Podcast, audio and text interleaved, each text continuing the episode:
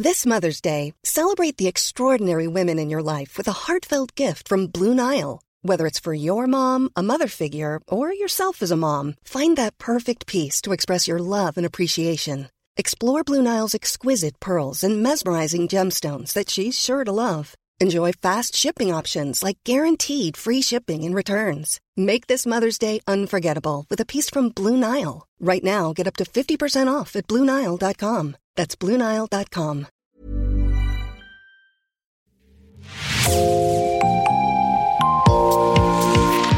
Bonjour et bienvenue dans l'actu dans la poche, le podcast quotidien d'actualité du Grand Sud-Ouest, signé Podcasting.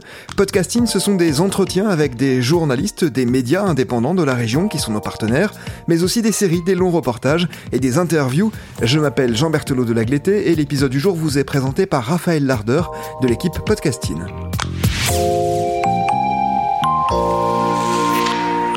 Aujourd'hui, nous recevons Cyril Pitois dans Podcasting. Cyril, vous êtes rédacteur en chef d'Aki.fr et vous êtes l'auteur de l'article Le port de Bordeaux met le cap vers 2025 en mode décarboné. Bonjour. Bonjour. Pour Aki.fr, un journal en ligne de Nouvelle-Aquitaine, vous êtes allé à la conférence de presse du port de Bordeaux. C'était un moment important puisque Philippe Dort et Jean-Frédéric Laurent, respectivement président du conseil et directeur général du port de Bordeaux, ont discuté d'un plan dit stratégique le 19 octobre dernier un plan de modernisation de 72 millions d'euros d'investissement. Lorsque l'on détaille le programme, beaucoup de questions se posent. Il y a des chantiers dans tous les sens. La construction de nouvelles grues, d'un terminal de conteneurs, la question des escales de paquebots dans le centre-ville qu'il souhaite intensifier, ou encore l'édification d'un site industriel pour devenir producteur d'hydrogène. Nous allons évidemment revenir ensemble sur ces questions.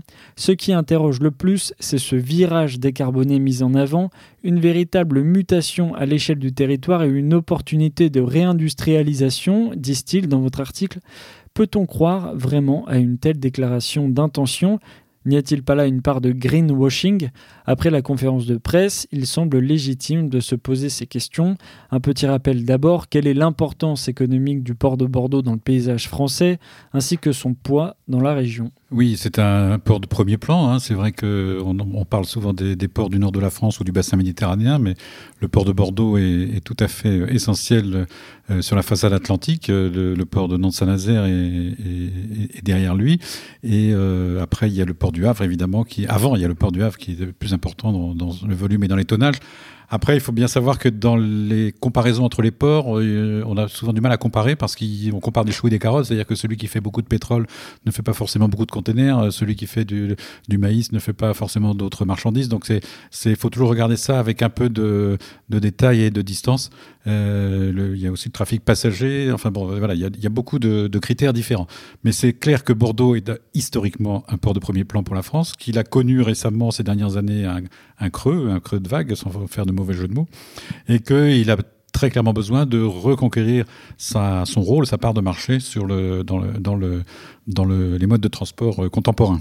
Justement, quelles sont les activités principales du port de Bordeaux? Il y, a, des. On a l'habitude de dire que euh, tout ce que vous consommez, c'est un camion vous l'a apporté, mais euh, il y a beaucoup de choses que vous consommez, c'est un bateau qui vous l'a apporté avant le camion.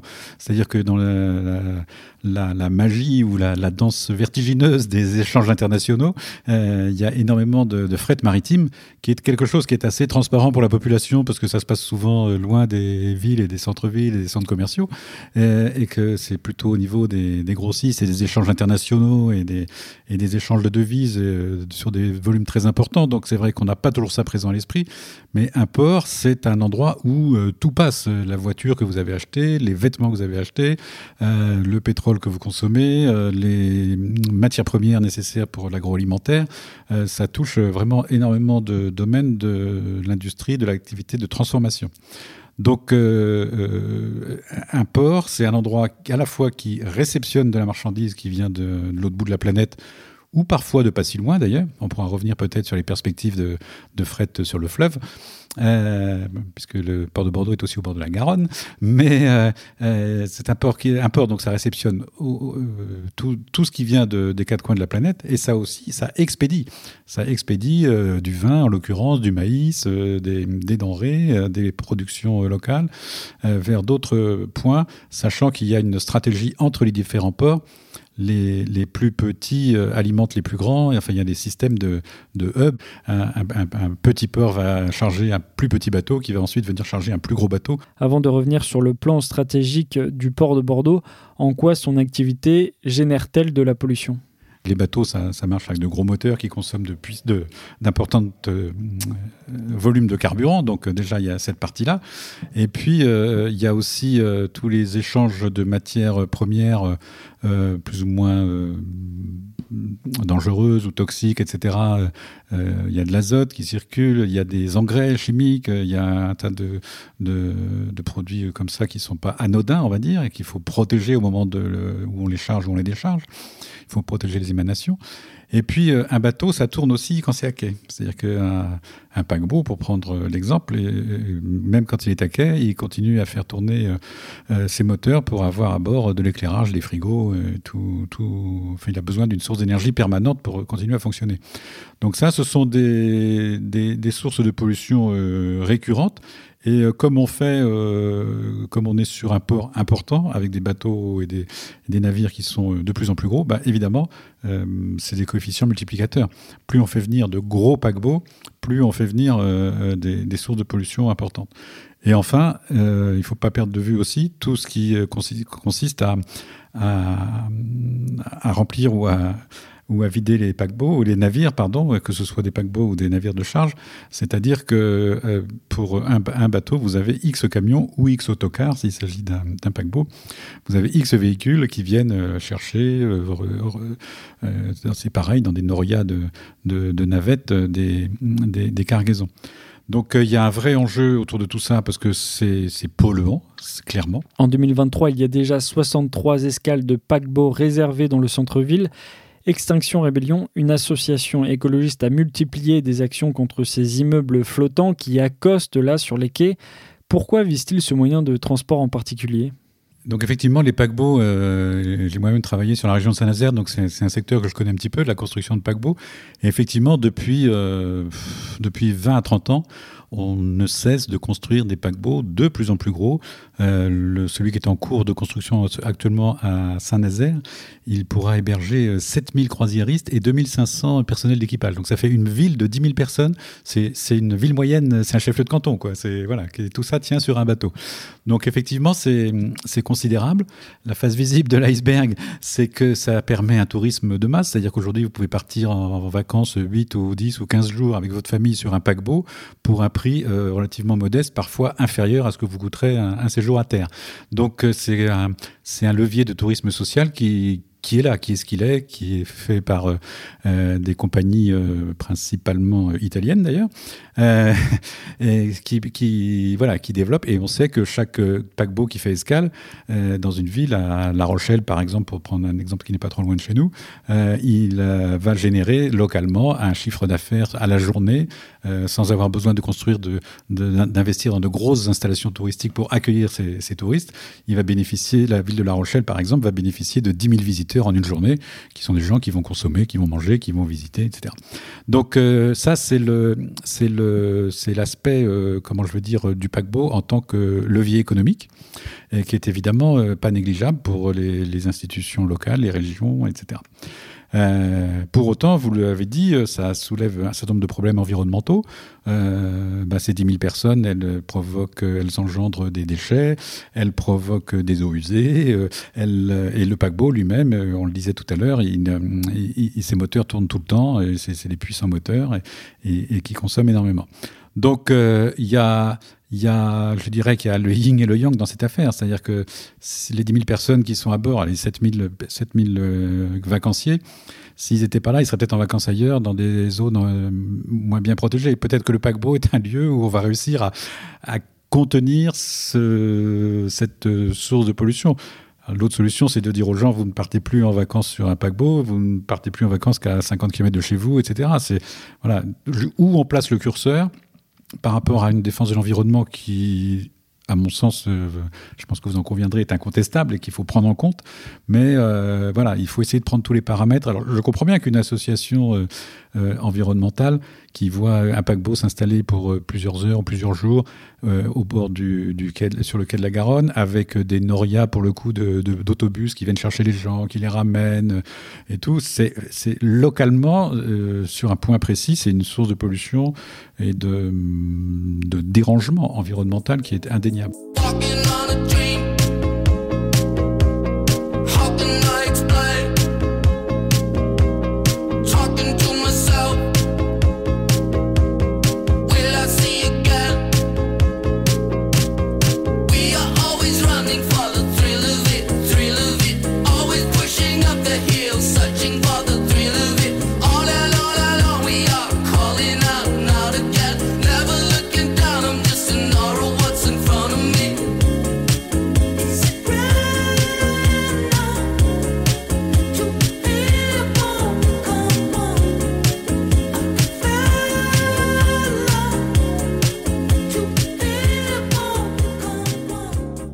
Port de Bordeaux a donc annoncé toute une série d'annonces.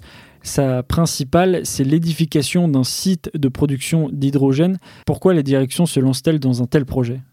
Oui, en fait, la politique du port de Bordeaux, c'est de se dire que euh, l'hydrogène va être nécessaire pour, comme source d'énergie demain de manière euh, générale euh, pour les bateaux, mais aussi pour un tas d'autres modes d'utilisation, les voitures et autres. Et donc, il y a plusieurs façons de produire de l'hydrogène aujourd'hui. Et la possibilité qu'envisage le port de Bordeaux, c'est de produire une, hydrogène qui soit dé délié et décorrélé, délié de la, des hydrocarbures et de vraiment d'être sur une production euh, verte et vertueuse. le constat que fait le port, c'est de se dire, nous, on a des terrains qui sont bien situés, puisqu'ils sont au cœur d'une grande agglomération et d'un département euh, où il y a beaucoup de monde. Donc, euh, on a des terrains, on a des capacités, on a un savoir-faire industriel. Et en plus, la particularité d'un périmètre comme le, port euh, de commerce, c'est que c'est déjà une installation classée. Alors ça, c'est un peu du jargon, mais euh, en fait, vous savez que l'État autorise euh, l'exploitation d'un certain nombre de sites industriels, industrialo-portuaires, des aéroports, etc., etc. et tout ce petit monde est rassemblé sous le label d'installation classée. Et donc, si demain le port de Bordeaux accueille une, usine, de, un, site de production d'hydrogène, toute la démarche pour obtenir le, label d'installation classée est déjà faite.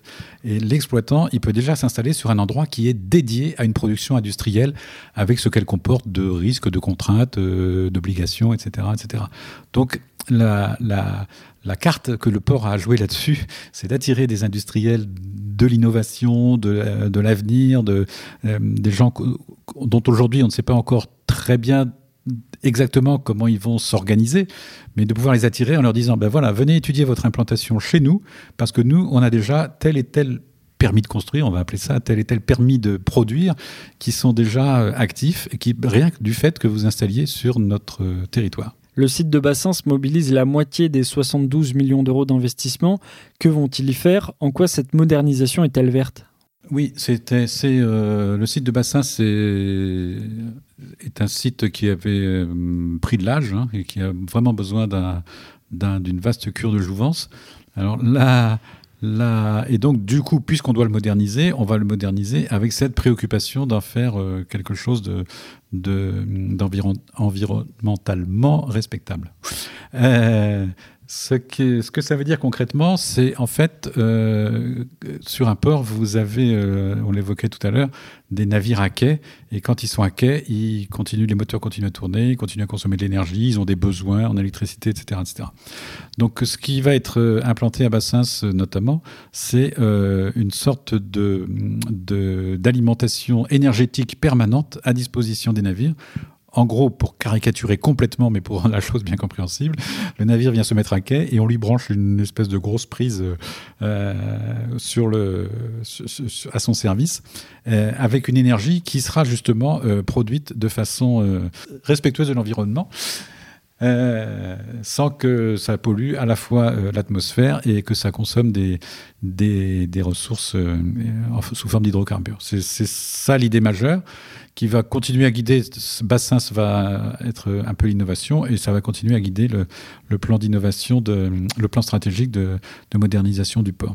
il y a aussi d'autres projets, dont la construction d'une ferme photovoltaïque. Qu'est-ce que c'est? Et puis surtout à quoi va-t-elle servir? Alors c'est un peu la même logique que ce qu'on évoquait pour le, le, centre de production d'hydrogène, le site de production d'hydrogène, c'est que le port a des terrains. Le port a des terrains qui sont euh, qui ont été euh, maîtrisés par le passé pour x ou y raison. Aujourd'hui, les, les activités ont évolué, donc il n'y a plus besoin des mêmes surfaces pour faire forcément les mêmes choses dans les mêmes secteurs. Donc, euh, au, travers de ces terrains disponibles dans des endroits quand même assez stratégiques, hein, euh, au cœur d'une métropole, pour, pour faire court, euh, la, la, logique du port, c'est de se dire, bah, mettons ces terrains à disposition, sachant qu'ils ont déjà donc des, des, des, contraintes maîtrisées en termes de réglementaire, en termes d'implantation de, de, zones, de sites classés et, et compagnie. Donc, euh, une ferme photovoltaïque ou un site de production photovoltaïque, on sait qu'on trouve ça tous euh, très bien, il en faut partout, mais on n'a pas envie d'en avoir un dans le jardin à côté, de, au bout de son, dans, le champ au bout de son jardin. Donc un port, c'est un endroit euh, assez adapté pour ça. Ça va servir à produire justement cette électricité euh, ou cette énergie nécessaire au bateau à quai. Donc ça, c'est important.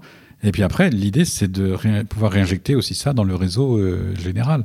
Euh, de même que pour l'hydrogène, euh, l'aéroport de, Bordeaux-Mérignac s'intéresse beaucoup à ce qui se passe sur le port en matière d'hydrogène, parce qu'on sait que les avions vont devoir, euh, ont déjà commencé leur, mutation en termes de, de propulsion euh, sur ce, dans ce domaine-là. Et donc, euh, évidemment, un, des avions, ils vont avoir besoin d'une production de carburant à proximité de l'aéroport. Ils vont pas aller chercher. Euh, voilà. Donc, il y a, y a, y a un, faisceau, une organisation, comment dire, des synergies, voilà, le mot que je cherchais, des synergies autour de tout ça qui, vont, qui apparaissent peu à peu. Alors, ça fait déjà des années qu'on en parle. Les institutions publiques essayent de rapprocher euh, les différents acteurs. Et derrière, il faut trouver des industriels qui sont prêts à investir, parce qu'il y a un moment, il va falloir quand même parier sur un modèle, un modèle énergétique, euh, et, et, donc réaliser de lourds investissements pour, pour mettre ça au point. Donc tout ça est assez complexe, forcément assez lent, euh, mais euh, on voit bien que le port, là, montre qu'il a euh, bah, cette capacité à proposer des terrains, avec les contraintes que l'on a évoquées, et à, jouer sa partition dans, dans un ensemble, à condition qu'il trouve les opérateurs complémentaires.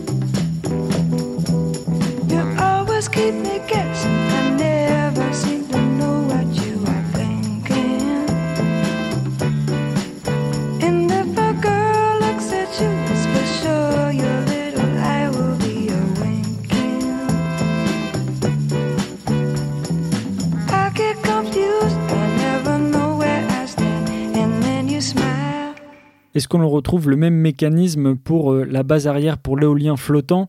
Là encore, à quoi ça va servir? Oui, avec une toute petite nuance, c'est que l'éolien flottant, c'est euh, le port de, c'est euh, sur ce dossier-là, les différents ports de Bayonne, La Rochelle, Rochefort et Bordeaux vont travailler ensemble. Euh, là, il y a c'est le port de La Rochelle qui va prendre le lead, puisque c'est lui qui va le premier euh, en, proximité bénéficier d'installations euh, éoliennes en mer. Et bah, la particularité de l'éolien, c'est qu'il y a besoin de grands espaces à terre déjà pour pouvoir entreposer les éoliennes avant qu'elles soient installées, parce que c'est quand même un peu encombrant comme engin. Et ensuite, il faut aussi des bases arrières à proximité du champ d'éoliennes pour avoir des bateaux qui puissent transporter du personnel, du, matériel quand il y a besoin, de, faire de la maintenance, enfin, etc. Une éolienne en mer, ça fonctionne pas tout seul comme ça au milieu de l'océan. Il faut un certain nombre d'interventions régulièrement autour. Donc, euh, là, c'est une, configuration. Je crois que c'est assez innovant hein, dans le paysage des ports d'avoir quatre ports qui travaillent ensemble, qui disent à La Rochelle bon bah c'est toi toi qui es en première ligne, donc tu prends le lead, mais on, se, on s'organise tous les quatre pour euh, avoir euh, réservé des terrains et des installations suffisantes pour que les éoliennes en mer qui seront à proximité de, chez nous trouvent la base arrière dont elles ont besoin à proximité. Le port veut construire une nouvelle gare maritime à Pauillac, au nord de Bordeaux, pour accueillir les croisiéristes et minimiser l'impact environnemental des paquebots en escale, précise-t-il. Comment vont-ils s'y prendre? Oui, en fait, euh, il y a une difficulté avec les paquebots, c'est qu'à partir d'un certain tonnage, ils ne peuvent plus, ils peuvent pas monter, remonter l'estuaire jusqu'à Bordeaux et on ne peut pas les installer dans le centre-ville. Et comme on a des paquebots de plus en plus gros sur le marché, effectivement, si on veut accueillir des grosses unités, il faut pouvoir les accueillir euh, plus près de la, plus près de l'océan. Donc c'est surtout à ça, parce que les petits paquebots adorent être euh, en escale dans le centre de Bordeaux, évidemment, c'est charmant, on descend du bateau, on va faire ses courses et tout. Mais pour les plus grosses unités, c'est pas envisageable. Donc la gare de Pauillac servira à ça, euh, la future gare de Pauillac. Alors il faut savoir que le port a prévu ça euh, dans notre article, on l'a écrit de façon un peu synthétique, mais il a prévu une montée en charge très progressive. Et ils vont déjà tester, je crois que c'est dès l'année prochaine, sur quelques unités, l'accueil de ces, paquebots à, à, à Pauillac voir un peu comment ça se passe, parce que tous les paquebots et tous les croisiéristes n'ont pas forcément la même demande. Vous avez des croisiéristes qui veulent proposer à leurs passagers une visite de Bordeaux intramuros, euh, des, monuments, etc. Vous avez au contraire des, souvent des Américains, je crois, qui préfèrent euh, débarquer à Pauillac et faire un tour de vignoble et, visiter le Médoc, etc. Donc voilà, il y a aussi une question d'adaptation du produit touristique derrière.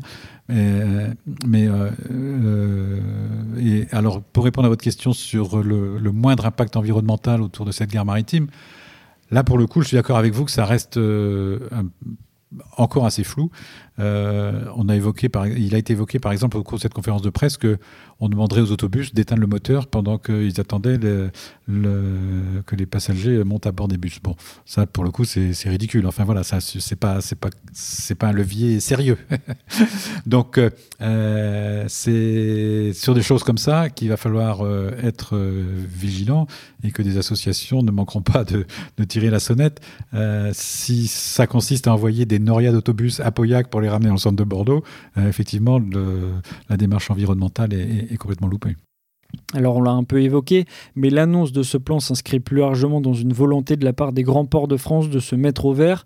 La compagnie de croisière MSC a investi un milliard d'euros dans un paquebot qui fonctionne au gaz naturel liquéfié, c'est-à-dire sans émission de gaz à effet de serre, construit dans le port de Saint-Nazaire et qui a été livré il y a quelques semaines. Quel est votre sentiment, Cyril Pitois? Est-ce qu'un jour, les ports seront-ils complètement décarbonés? C'est une vraie question. Euh, qui, est, un peu trop. Il faudrait, il faudrait avoir une, une vision euh, technique beaucoup plus fine que celle que je peux avoir. Mais moi, je, je vois le problème un peu différemment. C'est-à-dire que je pense que les ports ont un vrai rôle à jouer dans la décarbonation globale. Euh, la préfète a annoncé euh, euh, il y a quelques semaines, enfin a annoncé sans annoncer, a fait une espèce de teasing bizarre pour dire qu'il y avait un projet de réouverture de lignes fluviales sur la Garonne. Bon, entre grosso modo Agen et Bordeaux, quoi, de recréer du fret fluvial sur la Garonne. ce qui ce qui n'est pas révolutionnaire comme idée. Hein, tout, depuis des siècles, on a fait ça et même bien au-delà, et sur la Dordogne et, et, sur de nombreux fleuves, et on a abandonné ça au fil du temps pour des raisons sur lesquelles on s'atteindra pas, qui on a un peu perdu le bon sens, je crois, à certains moments. Donc, euh, euh, les ports ont. Alors, et après ça, il faut raison garder, c'est-à-dire que même une barge fluviale, même deux barges fluviales, même cinq barges fluviales qui feraient Agen-Bordeaux tous les jours en chargeant au maximum tout ce qu'elles peuvent, euh, ne remplaceront pas, ne viendront pas éteindre le flux de camions et le flux de transport routier ou ferroviaire qu'il y a en parallèle. Donc, on est quand même sur une société qui continue. on, maintenant, on a à peu près tous en tête l'idée de ce que pourrait être la décroissance, mais on continue à galoper dans le monde de la croissance. Il faut quand même être lucide.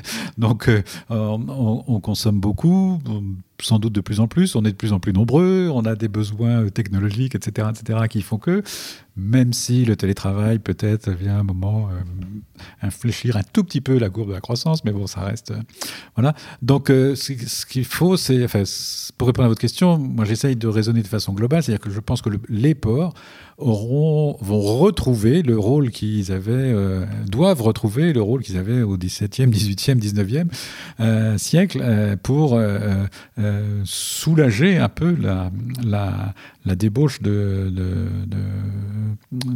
pollution qu'il y a par d'autres modes de transport. Mais une décarbonation complète, euh, c'est un objectif qu'il faut avoir, parce que si on ne se fixe pas de beaux objectifs, on est sûr de ne pas les atteindre. Mais euh, dire à quelle échéance ça peut arriver, je ne suis pas capable de le dire, ça, demanderait un niveau d'expertise que je ne peux pas défendre. Merci Cyril Pitois d'être venu au micro de Podcasting. Merci à vous. Je rappelle votre article Le port de Bordeaux met le cap vers 2025 en mode décarboné est disponible gratuitement sur le site daki.fr. Merci Raphaël Larder. C'est la fin de cet épisode de podcasting. Merci d'avoir écouté. Réalisation Olivier Duval, rédaction en chef Anne-Charlotte Delange, production Sophie Bougnot, Clara Echari, Myrène Garay-Coechea, Inès Chiari, Raphaël Larder et Marion Ruot. Coordination éditoriale et programmation musicale Gabriel Taïeb. Iconographie Magali Marico. Retrouvez-nous chaque jour à 16h30 sur toutes les plateformes d'écoute. Podcasting, c'est l'actu dans la poche.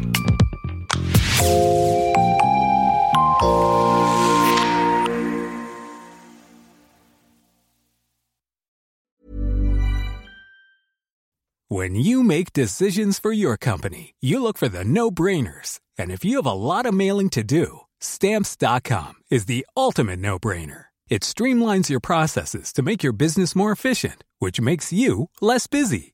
Mail checks, invoices, legal documents, and everything you need to keep your business running with stamps.com.